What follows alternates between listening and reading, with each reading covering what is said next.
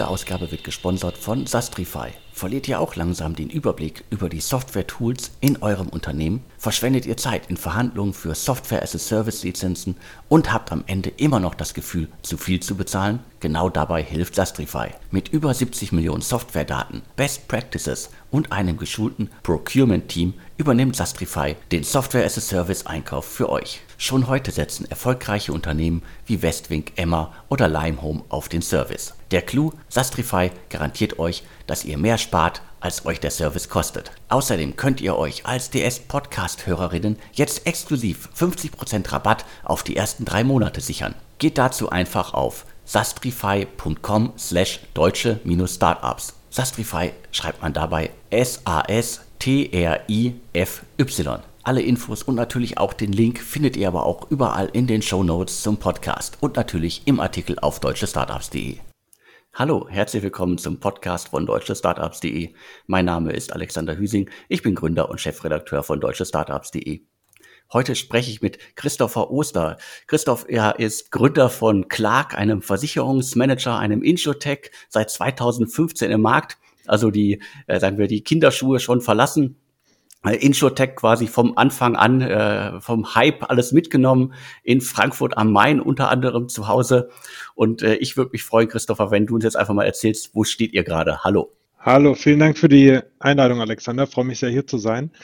Und ja, du hast schon ganz gut zusammengefasst. Also Clark 2015 äh, gegründet, äh, hat jetzt schon ein paar Jahre auf dem Buckel. Ähm, Idee dahinter ist, einen Ort zu schaffen, wo ich als Konsument all meine Versicherungsverträge und all meine Versicherungsthemen lösen kann. Es ist ja typischerweise so, dass ich das irgendwie meine Versicherungen über verschiedenste Kanäle zusammengesucht habe. Ich habe was im Internet gekauft.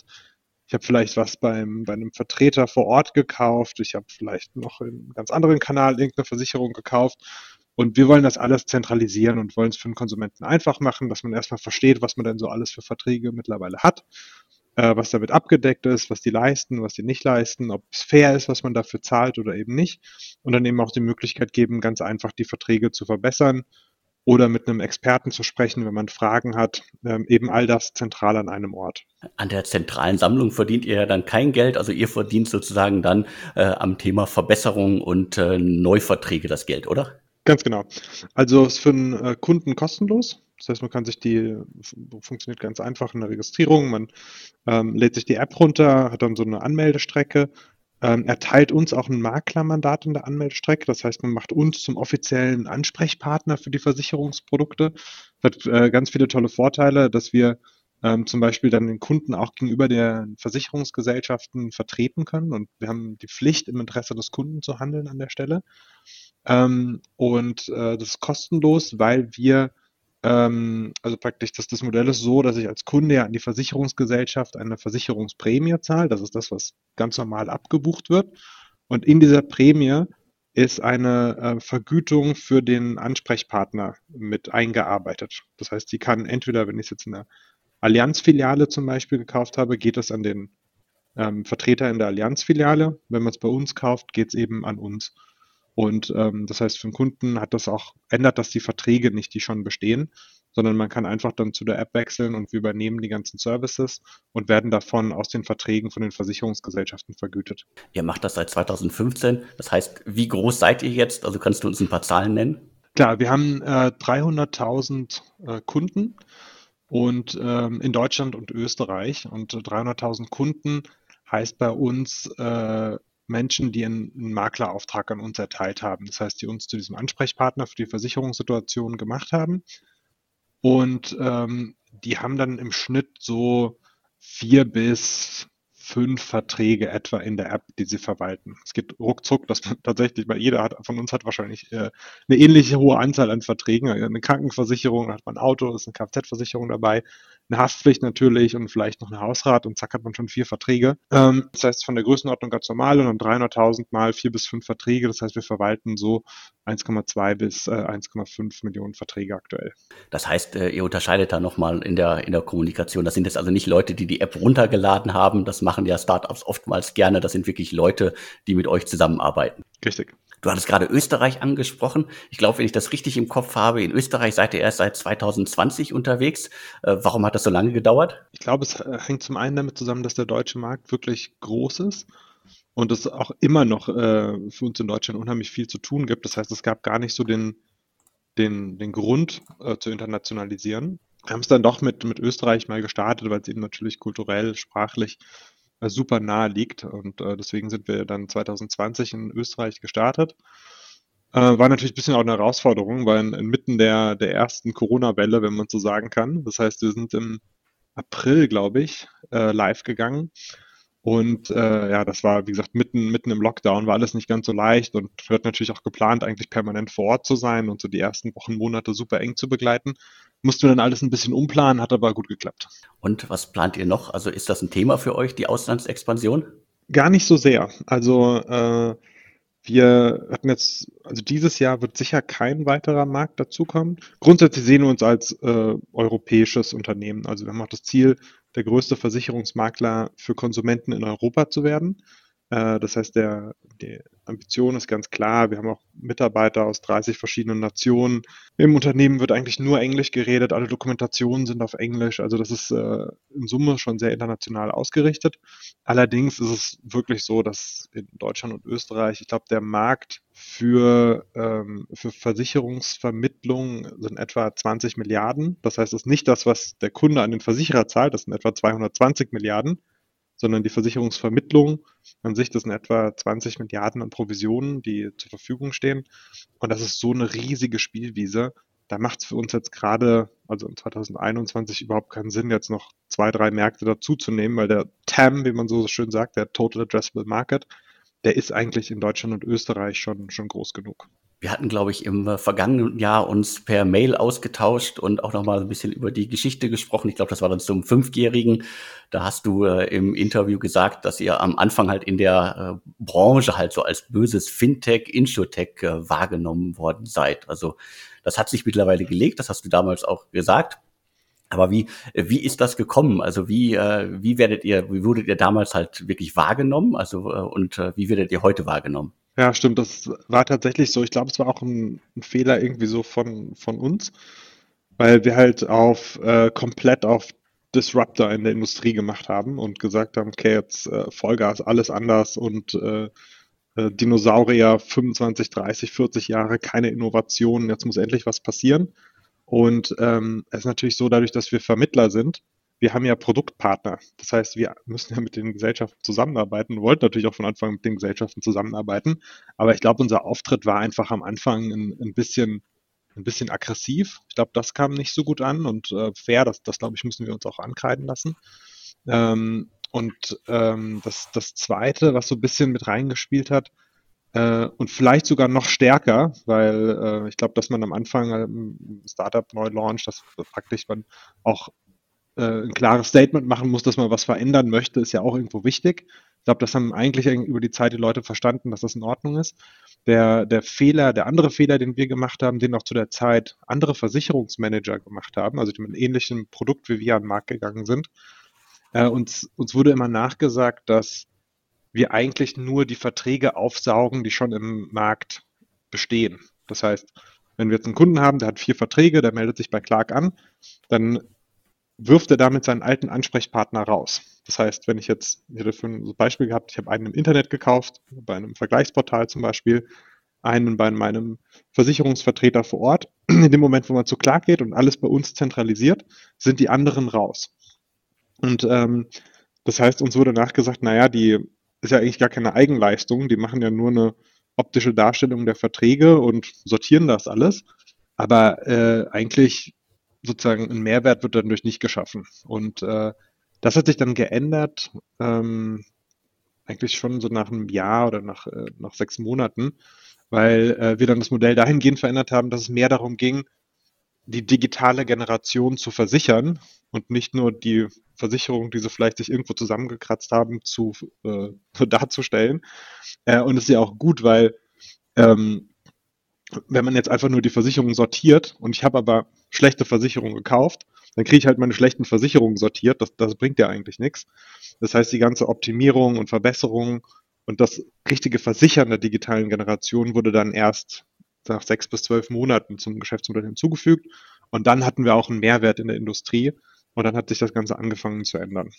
Du hast gerade gesagt, es gibt da durchaus noch den ein oder anderen im Markt, der ähnliche Modelle fährt äh, wie, wie das eurige. Äh, einige davon haben sich aber auch schon extrem gewandelt, also vom, äh, vom äh, quasi Bündler, Optimierer hin zum, äh, zum richtigen Versicherer. Also ist das ein Weg, den ihr auch gehen wollt oder konzentriert ihr euch erstmal voll und ganz auf Vermittlung?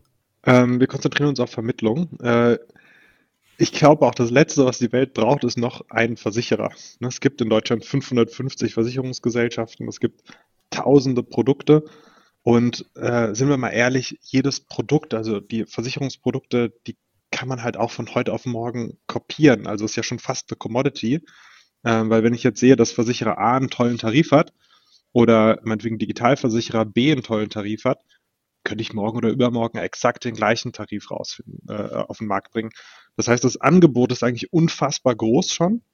Und ähm, was es eigentlich braucht, ist jemand, der dem Kunden hilft, das Ganze zu sortieren. Und muss ich das so vorstellen, wir sind in der Mitte, das heißt, wir sind der, der Marktplatz. Auf der einen Seite sind die Kunden, auf der anderen Seite sind die Versicherungsunternehmen und wir stehen auf der Seite vom Kunden. Und wir schauen jetzt in dieses riesige Regal mit äh, Versicherungsgesellschaften und Angeboten wie gesagt, 550 Gesellschaften, zigtausende, zehntausende verschiedene Verträge. Und ähm, wir versuchen den Kunden zu verstehen und kennen dann eben das ganze Regal oder das, den Großteil vom Regal und suchen dann eben aus dieser riesigen Vielfalt das raus, was für den Kunden am besten passt. Und da jetzt noch dieses Regal größer zu machen, das bringt eigentlich nichts. Okay, kann ich nachvollziehen. Äh, sehe ich ähnlich. Ähm, du hast gerade auch äh, die, die Corona-Zeit angesprochen. Also ihr habt in der Corona-Zeit äh, Österreich als neuen Markt hinzugenommen. Wie habt ihr das als Unternehmen, wie hast du das als äh, Firmenlenker, Gründer wahrgenommen? Halt, äh, jetzt kannst du ja schon ein Jahr zurückblicken. Also der, der erste Lockdown und wie war das für euch? Also es war natürlich eine, eine riesen Herausforderung. Ähm, das allererste war natürlich, okay, wie, wie kann ich die Gesundheit von unseren Mitarbeitern schützen und zeitgleich den Geschäftsbetrieb aufrechterhalten. Das waren so irgendwie die beiden Sachen, die man irgendwie äh, unter einen Hut bringen musste. Und äh, gut, wir hatten jetzt natürlich den riesigen Vorteil, dass wir sofort alle Mitarbeiter ins Homeoffice schicken konnten. Ähm, also die meisten brauchen eigentlich nur einen Laptop und ähm, haben dann angefangen, das weiß ich noch, wo es so langsam losging, dass wir gesagt haben, ab jetzt bitte jeden Abend den Laptop mitnehmen und ähm, dann, äh, dass wir im Zweifel über Nacht oder Abends halt entscheiden können, hey, morgen Büro ist dicht. Und so ging es dann los und irgendwann haben wir tatsächlich gesagt, äh, ach, das weiß ich auch noch, das waren, hatten wir freitags entschieden, ähm, wir müssen jetzt mal einen Homeoffice-Testtag machen, weil ähm, wir sagen einfach, okay, am nächsten Montag äh, also bei Freitagabend haben wir allen gesagt, mit Laptops mitnehmen. Montag ist Homeoffice-Testtag, die gesamte Company arbeitet von zu Hause. Dann haben alle äh, ihren Laptop mitgenommen, Freitagabend, sind Montag nicht ins Büro gekommen, sondern wir haben Montag alle von zu Hause gearbeitet. Und dann hatten wir Montagabend äh, eine E-Mail rumgeschickt und gesagt, okay, das bleibt jetzt so. Es hat gut geklappt und dann war es kein Testtag, sondern der erste Tag vom, von der ersten Homeoffice-Welle.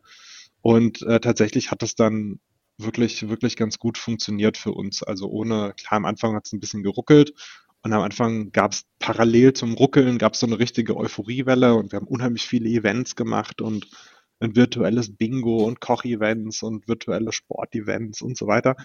Ähm, und so langsam hat sich das alles ein bisschen normalisiert. Das heißt, es gibt so Angebote immer mal. Ich glaube, wir hatten zum Beispiel äh, gestern gab es ein Kochevent, da hat einer unserer Frankfurter Kollegen grüne Soße äh, gekocht und alle konnten mitkochen, die Lust hatten.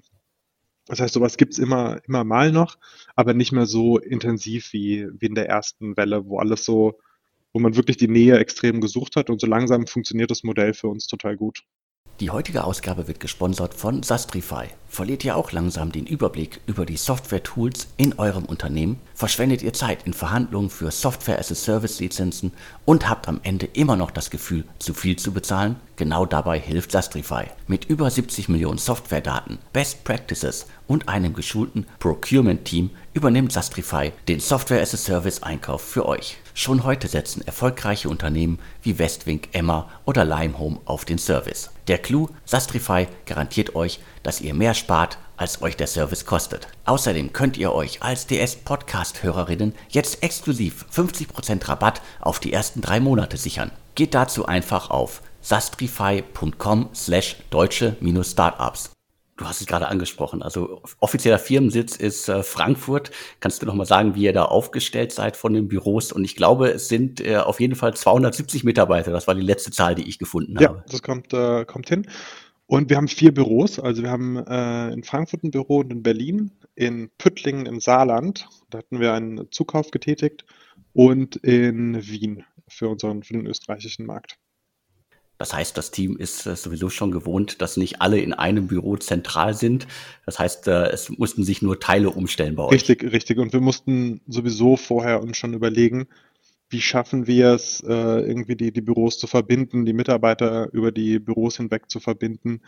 Wie schaffen wir es, ähm, dass auch alle, jetzt meinetwegen, die in Österreich neu dazugekommen sind, äh, wie, wie schaffen wir es, dass die so ein bisschen die Firmenkultur einatmen und dann auch äh, in allen Standorten, die irgendwo ein, ein Stück weit konsistent ist. Das mussten wir tatsächlich schon die ganze Zeit irgendwie tun. Und ich würde vielleicht sogar sagen, dass es einfacher geworden ist, weil diese, weil es, es gibt jetzt nicht mehr dieses, ähm, wir sind Berlin, wir sind Frankfurt, wir sind Püttlingen, wir sind Wien. Ne, das war so vorher halt, wo man jeden Tag da in den Büros war. Und dadurch, dass jetzt das Zuhause der, der Arbeitsort geworden ist, ist so ein bisschen diese Bürozugehörigkeit etwas weniger wichtig geworden. Ähm, und sozusagen die Zugehörigkeit zum Unternehmen, finde ich, ist noch, noch stärker und nicht mehr so stark auf den Standort bezogen. Und ihr habt gerade auch schon verkündet, das ist jetzt auch äh, für euch ein Dauerthema. Ihr wollt es den Mitarbeitern oder ihr ermöglicht den Mitarbeitern bis zu vier Tage pro Woche im Homeoffice zu arbeiten. Das heißt, das ganze Konzept funktioniert für euch wirklich. Ja, absolut absolut. Also auch in, sag ich mal, allen äh, Hierarchieebenen der Company ähm, funktioniert das wirklich äh, super gut. Und wir hatten uns äh, an einem Modell orientiert, was wir, was wir im Markt gesehen hatten, hatten natürlich uns super viel damit beschäftigt, was macht Sinn, was macht keinen Sinn, unsere Mitarbeiter gefragt, was wollt ihr, was braucht ihr. Und ähm, das, was sich äh, am Ende für uns am sinnvollsten äh, angefühlt hat, war zu sagen, jeder kann entweder zwischen ein und drei Tage die Woche ins Office kommen oder vier bis fünf Tage die Woche ins Office kommen. Und diese beiden Gruppen gibt es, jeder kann aussuchen, ähm, in welcher er sein möchte. Und dann haben wir eben auch eine Möglichkeit, die Kapazitäten zu planen. Okay, man, ne, man darf sich also was auswählen und äh, natürlich kann man wahrscheinlich äh, hin und her wechseln. Äh, für, für alle da draußen, die jetzt irgendwie, es gibt ja auch Leute, die sich für die Start-up-Szene interessieren, die in Konzernen arbeiten also das ganze Thema irgendwie, äh, die, die Ausstattung der Mitarbeiter, die Sicherheit der Daten und so weiter. Also ist das alles geregelt? Also ist das wirklich so ein großes Thema, wie teilweise einige es aufmachen? Oder lässt sich das alles äh, jetzt aus eurer Erfahrung viel einfacher handeln? Also ja, lässt sich, äh, lässt sich super gut handeln. Und letztlich ist es so, also ich, ich fange mal an mit, mit meinem äh, eigenen Arbeitsplatz. Ich habe halt einen Laptop und ob ich den jetzt im Büro ans Monitorkabel anschließe oder hier zu Hause ans Monitorkabel anschließe, ähm, ist letztlich das Gleiche. Es ist alles äh, Cloud-basiert. Ähm, das heißt, wir haben keine, äh, keine komplizierten Zugriffe oder so, die man hier dann am Heimarbeitsplatz für alle einrichten muss, sondern ähm, ist praktisch alles, äh, alles gesichert, sind alles einfache Zugänge, die, die funktionieren von überall auf der Welt. Und ähm, deswegen war das gar nicht so eine, so eine komplizierte Umstellung für uns. Ein Thema in dem Zusammenhang, das kriege ich zumindest bei etlichen Berliner Startups mit, äh, die passen sich ähnlich an, also mit äh, Homeoffice-Initiativen und äh, in der andre, auf der anderen Ebene bauen sie auch ihre Büros um. Einfach weil sie sagen, es sind wahrscheinlich nur noch irgendwie die Hälfte der Mitarbeiter äh, regelmäßig vor Ort. Also ist das ein Thema, das ihr auch angeht oder ist das erstmal, erstmal keins für euch? Ja, das äh, ist tatsächlich ein Thema und äh, tatsächlich Anekdote. Wir haben äh, in Berlin sind wir auch so ein bisschen an die Kapazitätsgrenze vom Büro gekommen vor der Pandemie und äh, haben dann eben überlegt, okay, wir brauchen jetzt eigentlich was Neues und die Mieten sind ja explodiert in den letzten äh, Jahren in Berlin. Das heißt, es ist un also wenn man in Mitte oder so ein Büro sucht, ist ja fast unmöglich, was zu einem vernünftigen Preis zu finden. Und auch selbst wenn man bereit ist, jeden Preis zu zahlen, ist es schwierig, was zu kriegen. Und ähm, das hat sich tatsächlich schlagartig geändert. Also wir hatten dann äh, tatsächlich jetzt vor zwei Monaten äh, erst ein neues Büro in, in Berlin gefunden für uns. Ähm, in der Friedrichstraße. Tolle, tolle Adresse, äh, super zentral, super bezahlbar. Also wirklich ein, ein Traum eigentlich. Und das hätte es, glaube ich, vor anderthalb Jahren so nicht gegeben. Also es wäre, äh, denke ich, unmöglich gewesen. Wir haben ähm, in dem Büro tatsächlich jetzt auch sag ich mal, zwei unterschiedliche Bereiche. Ein Bereich für die Teams, die eher wirklich Fulltime im Office sind und äh, jeden Tag kommen wollen. Und auch ein Bereich, der mehr so Flex-Desks sind, wo man äh, sich auch jeden Tag, wenn man möchte, ein bisschen anders zusammensetzen kann oder in einer anderen Konstellation, ähm, um da ein bisschen Flexibilität zu, zu haben, sowohl in der Office-Planning, aber auch für die Mitarbeiter, dass sich zwischen den Teams das Ganze ein bisschen mehr durchmischt. Und du hast es gerade schon gesagt, also für den Zusammenhalt, äh, wenn jetzt quasi gefühlt die Hälfte des Unternehmens äh, dauerhaft im Homeoffice ist, jetzt äh, einfach mal salopp gesagt, ihr sorgt im Hintergrund dafür, dass das Team halt virtuell zusammenfindet. Gibt es sonst irgendwelche speziellen Tools, die ihr nutzt, um quasi den Zusammenhalt zu stärken? Mhm. Und, ähm, und vielleicht auch ganz kurz vorab, ich war gar nicht so ein Fan von Homeoffice. Also bevor wir jetzt sage ich mal in den Test gezwungen wurden, war ich eigentlich, wenn ich ehrlich bin, eher immer dagegen. Ich hatte immer gedacht, das, das kann nicht klappen, wir müssen uns im Büro sehen, wir müssen uns äh, austauschen. Ähm, aber was wir total oder was ich total verkannt hatte, war, wie viel Ineffizienzen halt drin sind mit täglichen Wege zur Arbeit hin und zurück. Ich wohne zum Beispiel ein bisschen außerhalb von Frankfurt. Ich habe eine Dreiviertelstunde Weg in die Stadt rein. Äh, in Berlin braucht man ja auch locker eine halbe, Dreiviertelstunde, egal wo man wohnt und egal wo man hin möchte. Ich habe das Gefühl, es ist immer eine Dreiviertelstunde. Ähm, das heißt, man spart wirklich unfassbar viel Zeit. Und äh, das hatte ich so gar nicht richtig in die Rechnung einbezogen. Also, wie gesagt, das war bei mir so wirklich der Wandel, dadurch, dass wir in den Test gezwungen wurden. Ähm, da haben wir erst gemerkt, wie, wie gut das wirklich ist. Und ja, wir haben super viele Tools und ähm, Mechanismen, um das Team zusammenzuhalten. Und zum Beispiel kommen wir jede Woche zweimal als gesamtes Unternehmen zusammen. Das ist immer montags 9.30 Uhr und freitags 17 Uhr. Und ähm, so, so eine Art Check-in und Check-out, sage ich mal, aber wirklich alle 270 sind dann in einem äh, Telefonat drin. Und es gibt so eine kurze Review, hey, was passiert diese Woche, was steht an, äh, Achtung, das sind All Hands oder wir haben äh, Monatsabschluss oder wir haben das, das, das, das, das. Äh, oder es gibt einen neuen Mitarbeiter. Und freitags gibt es so ein bisschen ein ja, Revue passieren lassen der Woche, wenn es irgendwelche Team-Events gab, kleine Berichte oder Milestones, die wir erreicht haben oder irgendwelche Rekorde, die zu feiern sind. Aber äh, das hilft natürlich auch, dass irgendwie zweimal die Woche zumindest äh, alle theoretisch in einem Call sind. Ähm, und dann, dass wir eben ein bisschen was erzählen, was die Woche so gelaufen ist. Dann behält man so einen Überblick, was in der Company los ist. Weiteres wichtiges Thema äh, ist natürlich auch äh, das ganze Thema Finanzen. Äh, ihr habt äh, zuletzt eine große Runde, 69 äh, Millionen Euro Runde, unter anderem mit äh, Tencent abgeschlossen.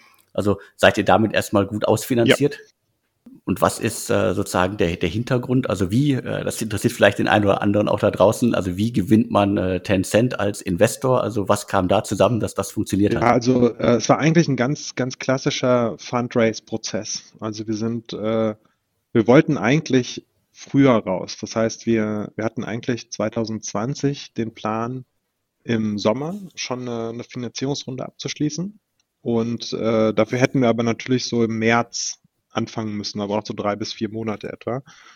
Das heißt, der Plan war eigentlich, als wir in 2020 gestartet sind, im März sind die Unterlagen fertig und im Sommer ist hoffentlich die Finanzierungsrunde geschafft. Und dann war es im März, hatten wir zwar angefangen, an den Unterlagen zu arbeiten, aber haben wir gedacht, das jetzt, äh, das können wir so nicht rausschicken. Also gerade gefühlt geht die Welt unter, der Aktienmarkt ist um 40 Prozent abgeschmiert, alle haben gerade komplett andere Sorgen als die Finanzierung von Clark, außer vielleicht mir.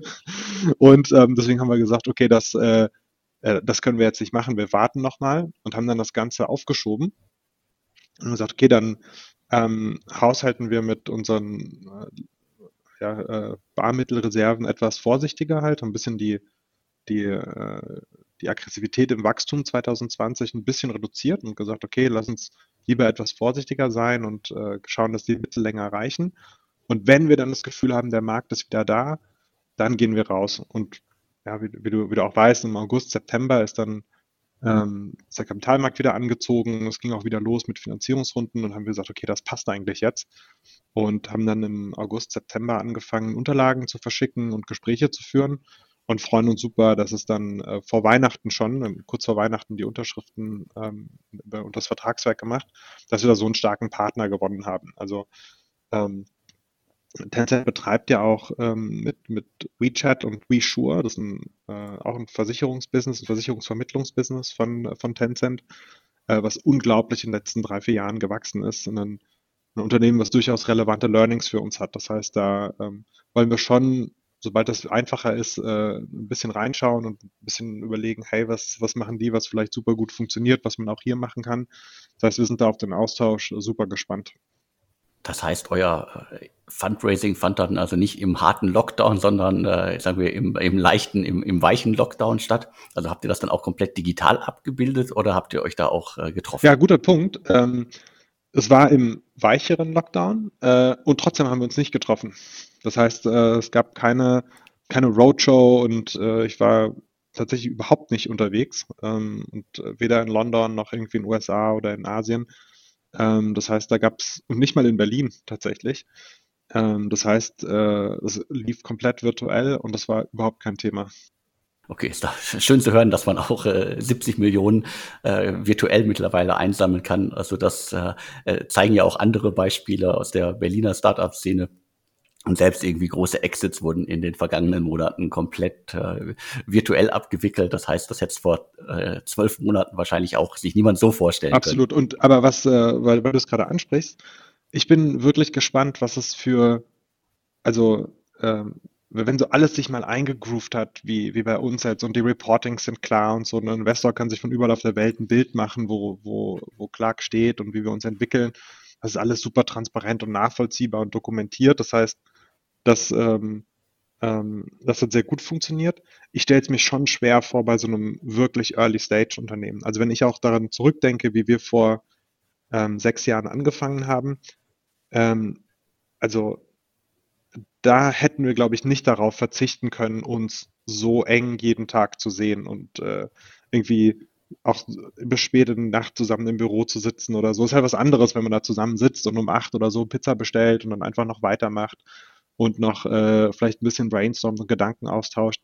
Ich weiß nicht, ob das aus dem Homeoffice so gut gelingt. Das heißt, ich bin super gespannt, was jetzt so in zwei, drei Jahren, sage ich mal, an Startups nachkommt, die dann in zwei, drei Jahren eine Series B zum Beispiel machen, die in der jetzigen Phase entstanden sind. Weil ich glaube, das ist wirklich schwer, weil dieser, ähm, also wir haben das am Anfang total gebraucht. Wir haben auch ein schwieriges Modell und so. Das heißt, wir mussten unheimlich viel tüfteln. Und ich weiß nicht, ob das geklappt hätte über ähm, über äh, aus verschiedenen Homeoffice. Und äh, ich glaube, da haben wir am Anfang super profitiert. Da bin ich wirklich gespannt, wie sich das in den nächsten Jahren entwickelt, ob dann genauso viele Unternehmen jetzt in die in eine reifere Phase kommen, wie es aktuell der Fall ist. Ja, guter Punkt. Also äh, zumindest ist äh, das, was bei uns gelandet ist, äh, sagen wir jetzt vor zwölf Monaten äh, und dann äh, irgendwie von vom April, März, April irgendwie sechs Monate weitergedacht, da kam relativ wenig. Äh, jetzt erleben wir gerade eine totale Hochphase. Also ge gefühlt wurden äh, noch nie so viele äh, neue Unternehmen gleichzeitig gegründet. Was da, da, wahrscheinlich zu erklären ist, dass in den zwölf Monaten vorher relativ wenig halt oder ja nicht kaum was, aber halt weniger als sonst stattgefunden hat. Und alle hatten, alle hatten Zeit nachzudenken. Genau, hoffentlich hatten alle Zeit nachzudenken und äh, hoffentlich ist dann auch bei den vielen VCs im Lande für die für die Early Stage äh, Startups noch äh, Geld da. Jetzt bin ich auch schon fast durch mit meinem kleinen Fragenkatalog hier. Gibt es denn noch etwas, was dir wirklich wichtig ist? Ich glaube nicht. Ich glaube, du hast tatsächlich alles schon so abgedeckt, auch was, äh, was ich hier auf meinem Spickzettel äh, bekommen habe. Lass mich überlegen, Homeoffice haben wir besprochen. Nee, eigentlich alles, äh, alles dabei. Dann äh, muss ich noch eins hinterher schieben. Äh, du hattest gerade es auch schon mal gesagt, irgendwie 2020, ihr wart vorsichtig. Und äh, wie, wie lief denn das Jahr jetzt unterm Strich für euch? Also kannst du da was sagen? Absolut. Also 2020 lief für uns gut. Wir haben im ähm, März unseren Plan angepasst, ne, wie ich ja eben beschrieben hatte mit der Finanzierungsrunde auch. Das heißt, wir hatten eigentlich in 2020 ein extrem starkes Wachstum ähm, für uns äh, eingeplant äh, und haben dann gesagt im März, naja gut, lass uns ein bisschen konservativer das Ganze angehen. Das heißt, wir haben immer noch ein starkes Wachstum eingeplant, das heißt, wir sind immer noch hoch zweistellig gewachsen, ähm, aber ähm, e-, eben nicht so aggressiv, wie wir es ursprünglich geplant hatten. Und ähm, aber ich sag mal so, von den, von den Treiberzahlen dahinter ist eigentlich alles, also hat uns jetzt die, die, die Pandemie nicht, nicht gedrosselt oder so. Ganz im Gegenteil. Ich würde sagen, ein kleines bisschen sogar beschleunigt, weil es natürlich einen Trend überall zu, zu Digitalisierung gibt. Das heißt, in Summe war es für uns ein super Jahr. Wenn mir jemand im März gesagt hätte, hey, das Jahr läuft genau so, hätte ich es sofort genommen. Ähm, Und das, was wir, genau wie du es gerade beschrieben hast, mit den, mit den Startups, die vielleicht 2020 nicht gegründet wurden und die Idee wurde etwas aufgeschoben, so ein bisschen ähnlich ist es auch bei uns. Das heißt, was wir an ähm, Aggressivität 2020 aus dem Wachstum rausgenommen haben, satteln wir jetzt in 2021 äh, on top dazu.